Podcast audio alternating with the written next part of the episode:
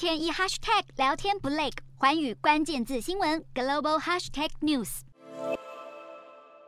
抗议民众展示心中不满，不但踩踏法国国旗，甚至点火烧了它。曾经是我国友邦的西非国家布吉纳法索，日前街头上演示威反法国驻军之后，布国政府二十三号公开表示，已经要求境内的法军结束任务。二十五号，法国政府只得宣布将应布吉纳法索要求，一个月内撤离四百名的特种部队成员。而布国去年政变之后，军政府掌权，开始与法国的关系交恶，立场逐渐倒向了俄罗斯，甚至积极与俄罗斯佣兵组织瓦格纳集团合作。而法军如今的处境被形容是仿佛重演了去年从布吉纳法索邻国马利狼狈撤退的事件。法国《世界报》更形容强权在非洲嚣张是一场影响力之战，而法国从布国被撤军，不止凸显法国重新检视非洲战略的急迫性，获利的更是俄罗斯和中国等国家，企图在非洲扩大影响力，好与西方抗衡。一月上旬，中国外长秦刚上任首秀，就是一口气访问了非洲五国，不只包括历史上与法国关系密切的加蓬和贝南，大挖法国墙角，还有力挺“一带一路”的埃及，以及对中国负债数以百亿美元计的伊索皮亚和安哥拉。